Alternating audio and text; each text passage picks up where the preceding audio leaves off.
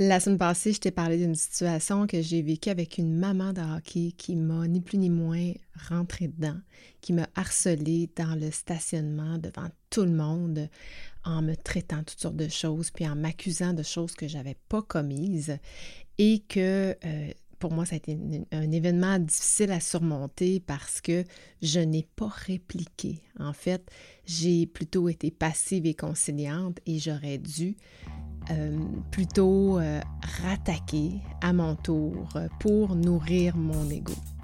Donc, cette semaine, je te raconte cinq contextes où tu peux utiliser ton ego pour shiner et pour pas te sentir mal après d'avoir pas répliqué euh, à ton tour à une situation. Bring me the next shiny new thing. Bienvenue dans mon univers.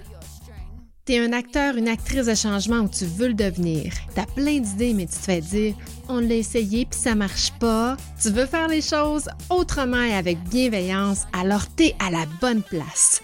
Pour faire changement, c'est le podcast sur la transformation personnelle et organisationnelle. Je te partage tous mes trucs, mes outils mes conseils, des exemples concrets de transformation pour que la gestion du changement, ça soit plus une fonction, mais une compétence. Bienvenue dans mon univers. Donc, je vais te raconter cinq contextes où tu peux utiliser ton ego pour shiner. Mais avant tout, je voulais juste te dire que dans les prochaines semaines, je vais prendre une pause de quelques semaines D'abord parce que je m'en vais en Espagne, en voyage, en famille dans les prochaines semaines, mais aussi euh, à mon retour, je devrais mettre de l'énergie euh, dans mes deux formations. En fait, j'en ai trois formations sur lesquelles euh, je vais plancher, notamment sur les habiletés relationnelles, stratégiques et politiques, mais aussi sur mon cours à l'université que je suis en train de monter en planification des RH, planification stratégique des RH. Donc, je dois mettre beaucoup d'énergie là-dessus à mon retour et puis je compte reprendre euh, le podcast euh, vers la mi-août pour une sixième saison. Donc, une saison dans laquelle je veux qu'on aille un petit peu plus dans la profondeur des choses. Donc, je veux aller au cœur de, des, des, des raisons pour lesquelles on a différents comportements parce que ma prochaine saison va être davantage liée à l'élévation, à l'éveil de conscience, à la prise de conscience pour qu'on se sente mieux, évidemment, mais à partir du moment où on se sent mieux, on est beaucoup plus performant, on est beaucoup plus apprécié de nos amis, de notre famille, de nos collègues, etc., etc. Donc moi, je pense sincèrement que la performance dans l'entreprise, le fait de, de, de, grandir, de s'élever dans une organisation vient du fait qu'on est bien dans notre peau. Donc euh, c'est beaucoup là-dessus que je veux plancher parce que on a tous un peu... Euh, euh, des blessures euh, dans, en dedans de nous qu'on porte et euh, souvent ça nous empêche de, de grandir. Euh, je voulais te remercier aussi du fond du cœur pour ton écoute, euh, pour euh, me suivre semaine après semaine, après 85 épisodes. Donc, je suis bien fière de ça, de ne pas avoir abandonné jusqu'à maintenant, d'avoir maintenu cet engagement-là avec moi, d'avoir eu cette rigueur-là semaine après semaine, sauf quelques semaines évidemment, où j'ai pris quelques, quelques congés, mais 85 épisodes, c'est de loin au-dessus de ce que je croyais que j'étais capable de faire. Et j'ai envie de continuer parce que ça me nourrit énormément de faire le podcast, mais aussi tes commentaires, euh, ta présence euh, me, nourrit aussi, puis je me sens vraiment privilégiée d'avoir une aussi belle communauté et euh, que tu en fasses partie. Donc, merci du fond du cœur, je suis vraiment, vraiment contente. Donc, maintenant, je te nomme les cinq contextes où tu peux utiliser ton ego pour shiner. Et non seulement je te donne ces contextes-là, mais je te donne un exemple pour chacun d'eux pour pouvoir te mettre en situation et pour pouvoir te faire réfléchir à ce que tu pourrais faire pour chaîner. Donc, dans mon premier, euh, le premier contexte, c'est dans ton environnement professionnel. Donc, si tu veux te remonter et nuire aux autres en te remontant, nuire à la collaboration, mais il faut que tu sois compétitif et que tu recherches le pouvoir. Bien important, sache que la rivalité nuit à la collaboration. Donc, je te donne l'exemple dans une entreprise en deux gestionnaires de département qui sont rivaux et qui sont constamment en désaccord sur la manière de mener leurs activités et de répartir leurs ressources. Donc, le fait d'utiliser leur ego, leur rivalité personnelle, vont faire en sorte qu'ils vont pouvoir obtenir la reconnaissance du PDG, euh, qui va les empêcher de travailler ensemble de manière collaborative. Donc oui, ça va nuire à la productivité globale de l'entreprise, mais ça va certainement aider les gestionnaires à s'élever.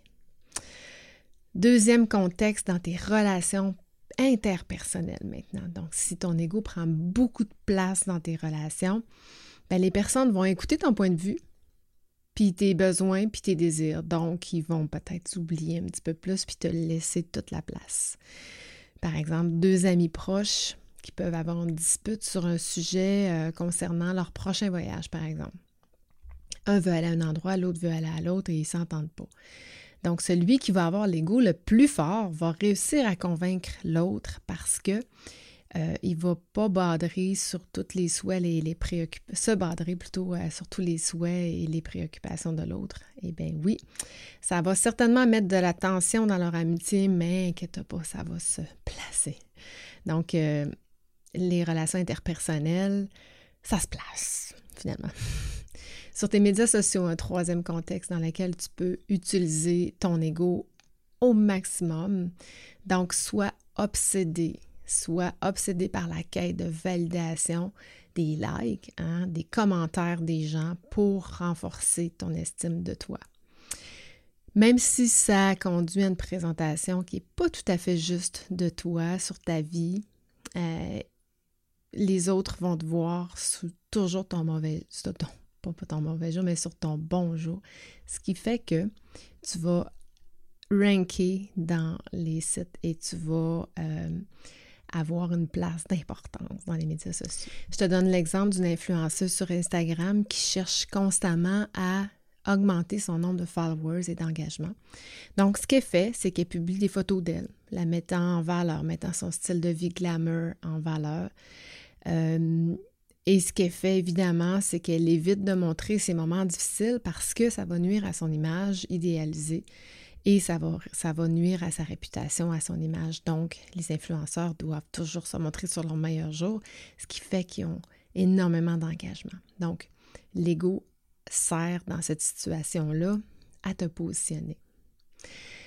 Un quatrième contexte en situation de leadership, donc le leader organisationnel, il doit être aveuglé par sa propre ambition. Il doit voir que ça, de ses désirs, euh, pour mettre de l'avant ses intérêts personnels au détriment des intérêts de l'organisation ou des intérêts collectifs. Par exemple, ça va être plus important qu'il se préoccupe de sa cote d'approbation que du bien-être de l'organisation. Évidemment, il doit penser à lui.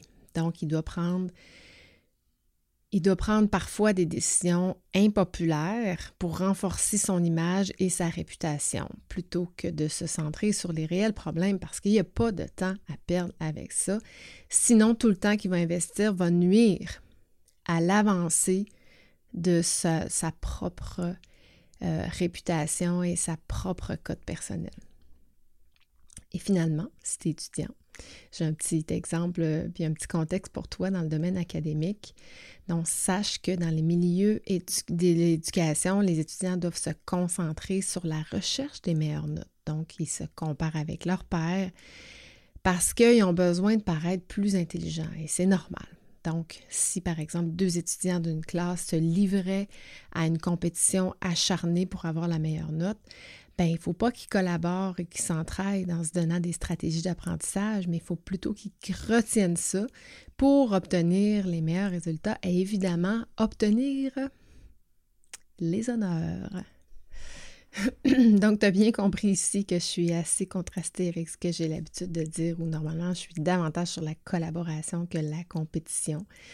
C'est ce qu'on appelle dans le monde du podcasting la contradiction, à faire un épisode contradictoire pour créer un effet euh, qui va challenger euh, la personne, qui va... Hein, ça met un peu le pendant de ce qui peut arriver, euh, contrairement à ce qu'il faudrait faire, en fait. Les résultats sont, sont, sont, les, sont différents, sont à l'opposé de, en fait, ce qu'on voudrait avoir réellement comme résultat. Donc, euh, dans mon titre aussi, j'ai euh, volontairement utilisé le mot shiner, briller en fait, parce que puis je l'ai déjà dit à quelques, quelques reprises, quand on brille, hein, le soleil qui brille trop, ça reflète, puis ça risque d'aveugler les autres. Donc, je parle plutôt maintenant de scintiller ou de rayonner. Hein. Un rayon va plutôt aider les autres à y voir plus clair. Donc, euh, l'ego, quand on est dans son ego, quand on veut shiner, on est justement dans son ego. On pense à soi, on pense pas aux autres. C'est correct de penser à soi parce qu'il ne faut pas s'oublier. Hein. On dit mettre son masque en premier, euh, masque à oxygène dans l'avion avant d'aider une autre personne. Mais quand on est euh, dans un, monde professionnel ou même quand on vit en collectivité, ben si on veut être accepté par la société, si on veut être en relation avec les autres, oui, l'ego est important, mais on doit le gérer.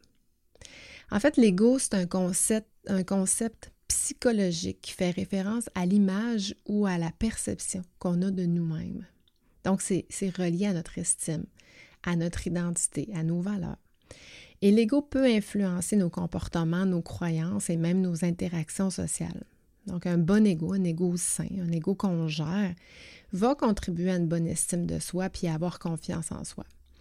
Mais à l'inverse, l'ego excessif ou mal maîtrisé va conduire à des comportements qui sont soit arrogants, égocentriques ou sur la défensive il y a même des traditions spirituelles qui disent que l'objectif, c'est de transcender son ego pour atteindre un état de conscience qui est plus élevé.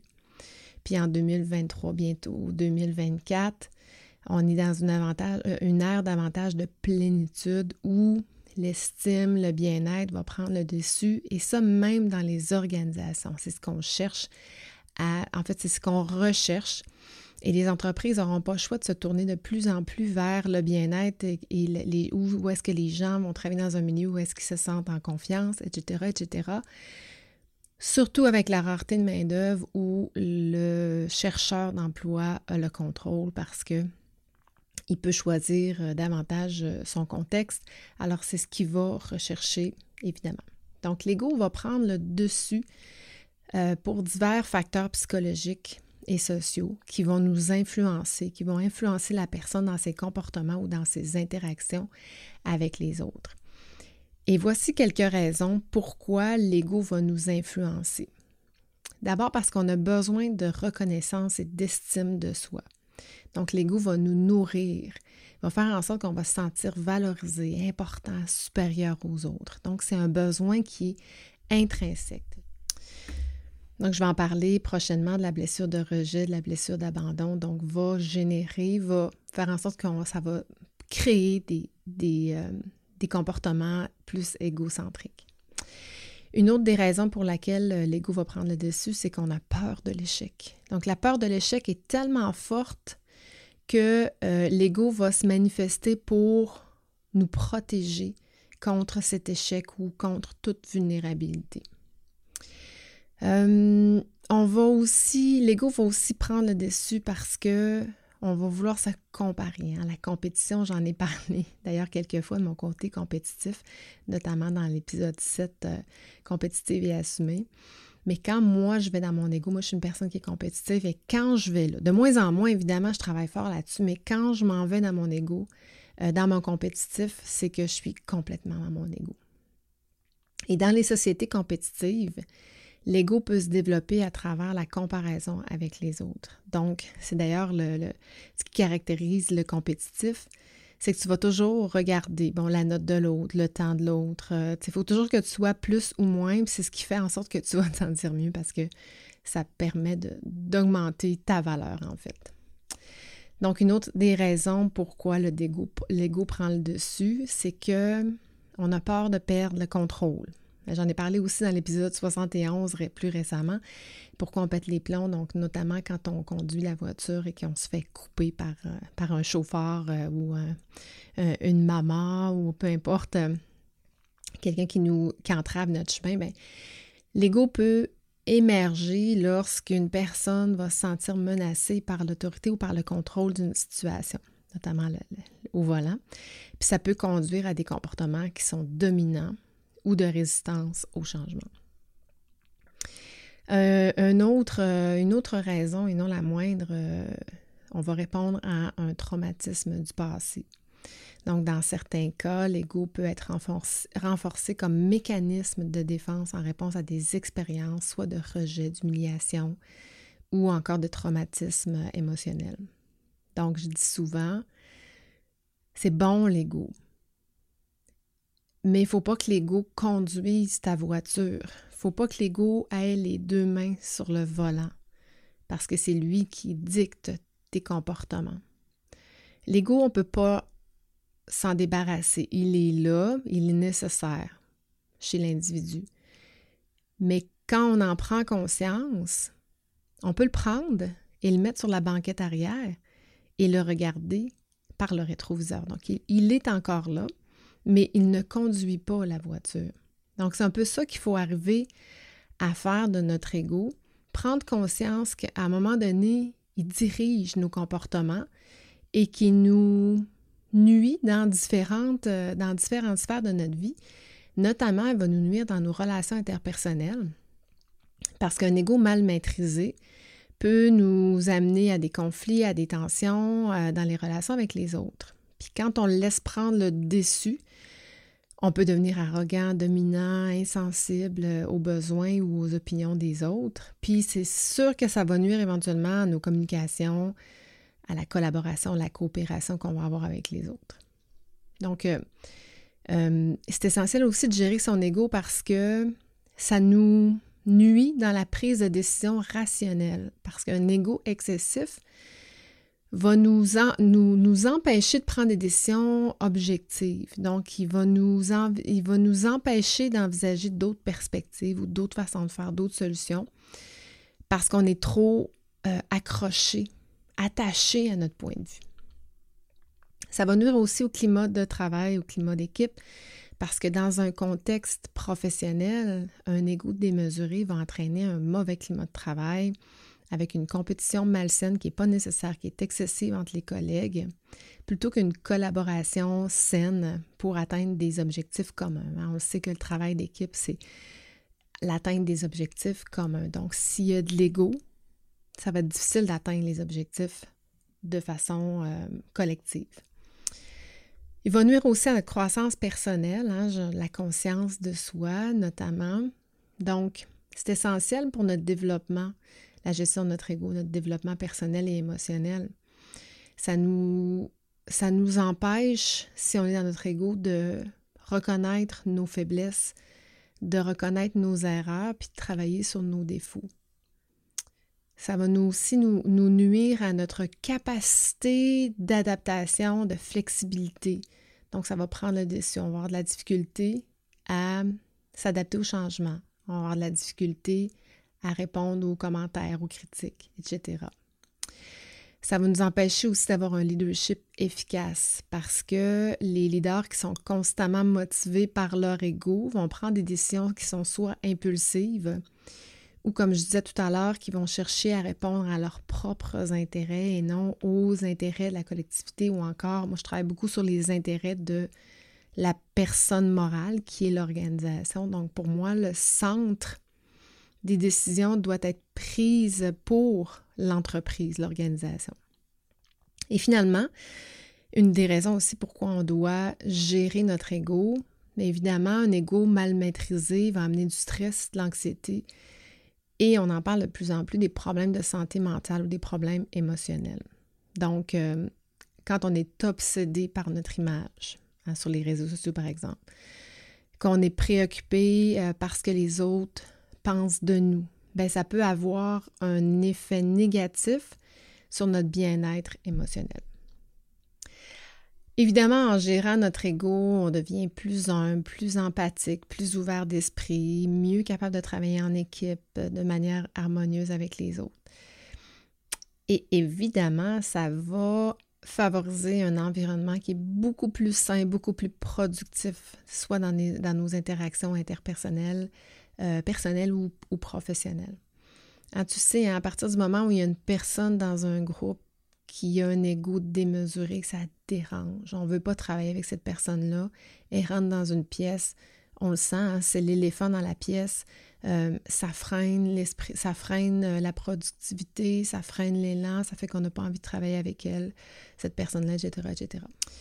Donc, si ça te parle, l'ego, parce que dans certaines situations, tu t'es reconnu et que tu aimerais travailler là-dessus, tu as juste à joindre ma, mon groupe de formation cet automne. En fait, tu as deux choix de date, le 22 septembre ou le 3 novembre, euh, où on va travailler sur les habiletés relationnelles et où on va justement travailler sur des compétences telles que les communications, l'esprit de collaboration, la capacité à gérer des conflits, euh, s'affirmer, euh, se maîtriser, la capacité d'adaptation et d'introspection. Donc, c'est vraiment des compétences nécessaires pour avoir de bonnes habiletés relationnelles. Et là, on entre dans l'intelligence émotionnelle, évidemment. Je vais aussi en contre un peu paradoxalement, je vais euh, t'offre aussi une formation euh, sur les habiletés stratégiques et politiques. Et pourquoi j'offre cette formation-là? C'est justement dans le but de ne pas passer par son ego, de ne pas utiliser son ego pour atteindre ses objectifs. Donc, il y a des stratégies, des façons de faire pour soit grandir dans l'organisation ou encore faire passer ses, idées, faire passer ses projets, faire accepter ses projets, influencer positivement les différents acteurs dans l'organisation.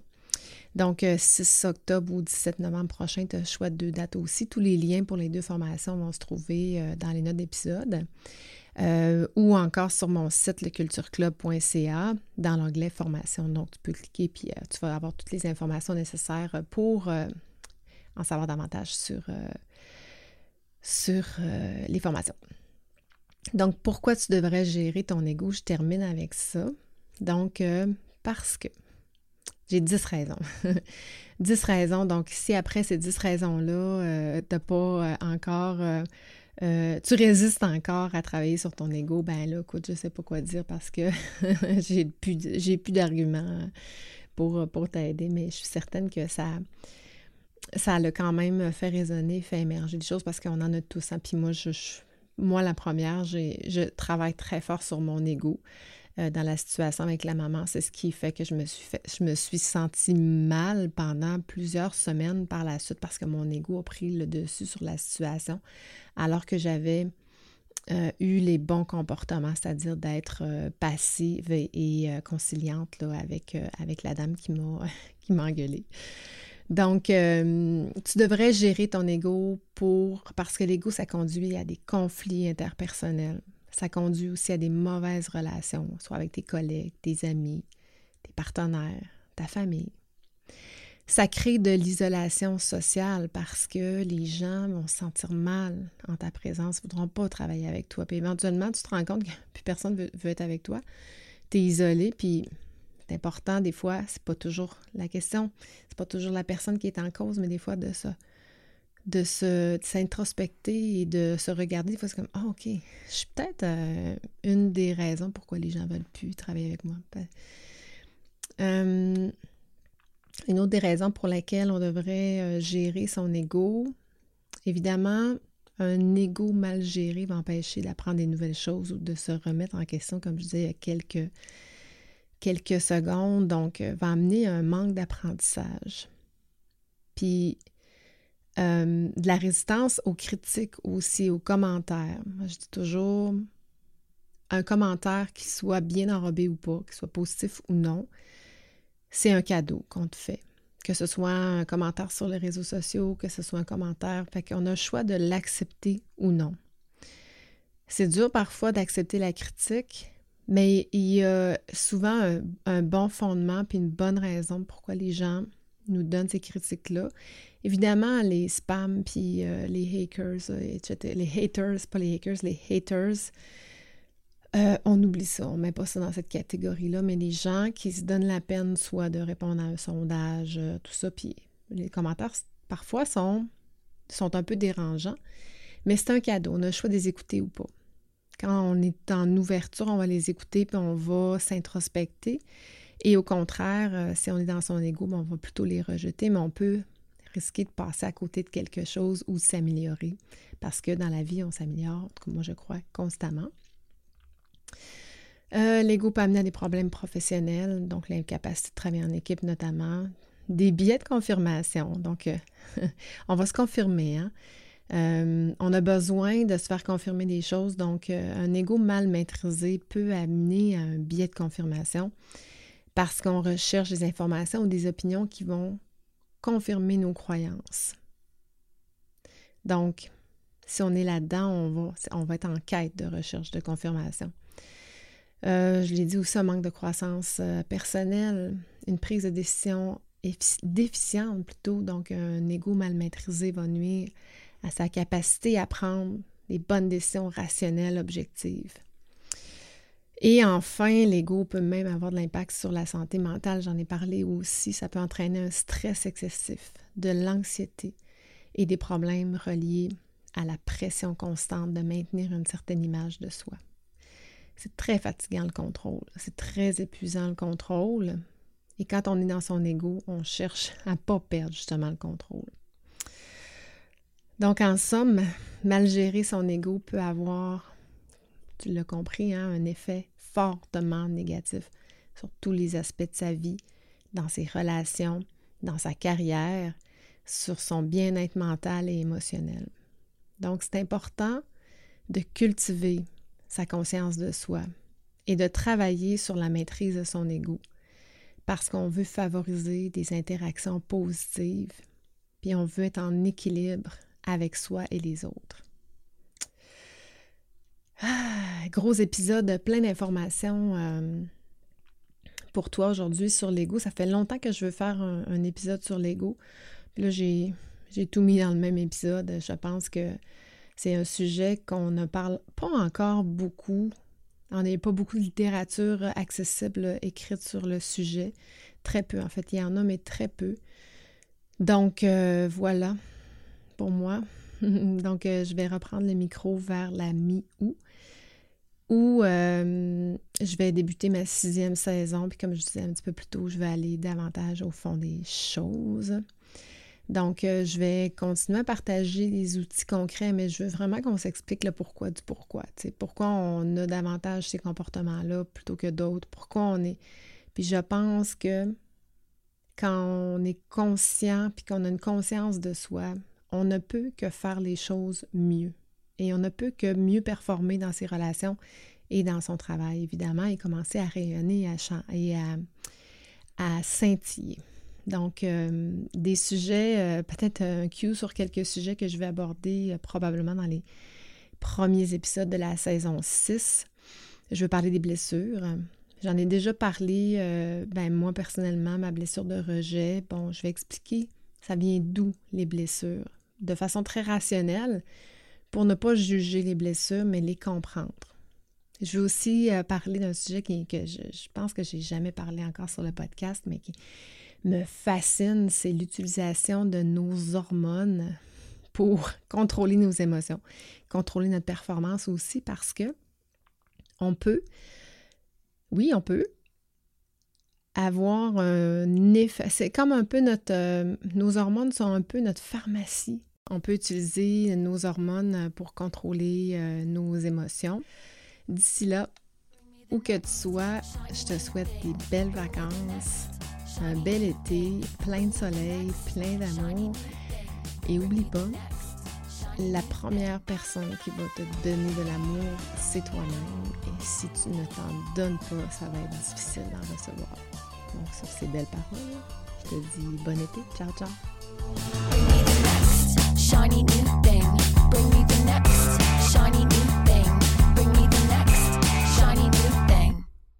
Merci encore à toi d'écouter pour faire changement semaine après semaine. Si tu es rendu jusqu'ici, c'est probablement parce que tu apprécies pour faire changement.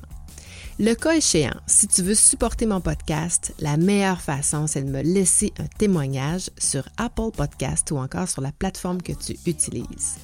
Va dans la barre de recherche pour trouver Pour faire changement. Une fois que tu m'as trouvé, clique sur S'abonner. Ensuite, descends tout en bas jusqu'à la section Notes et avis. À partir de là, ben, si tu aimes mon podcast, laisse-moi 5 étoiles et rédige-moi un avis. Dis-moi pourquoi tu écoutes le podcast puis comment ça a un impact pour toi.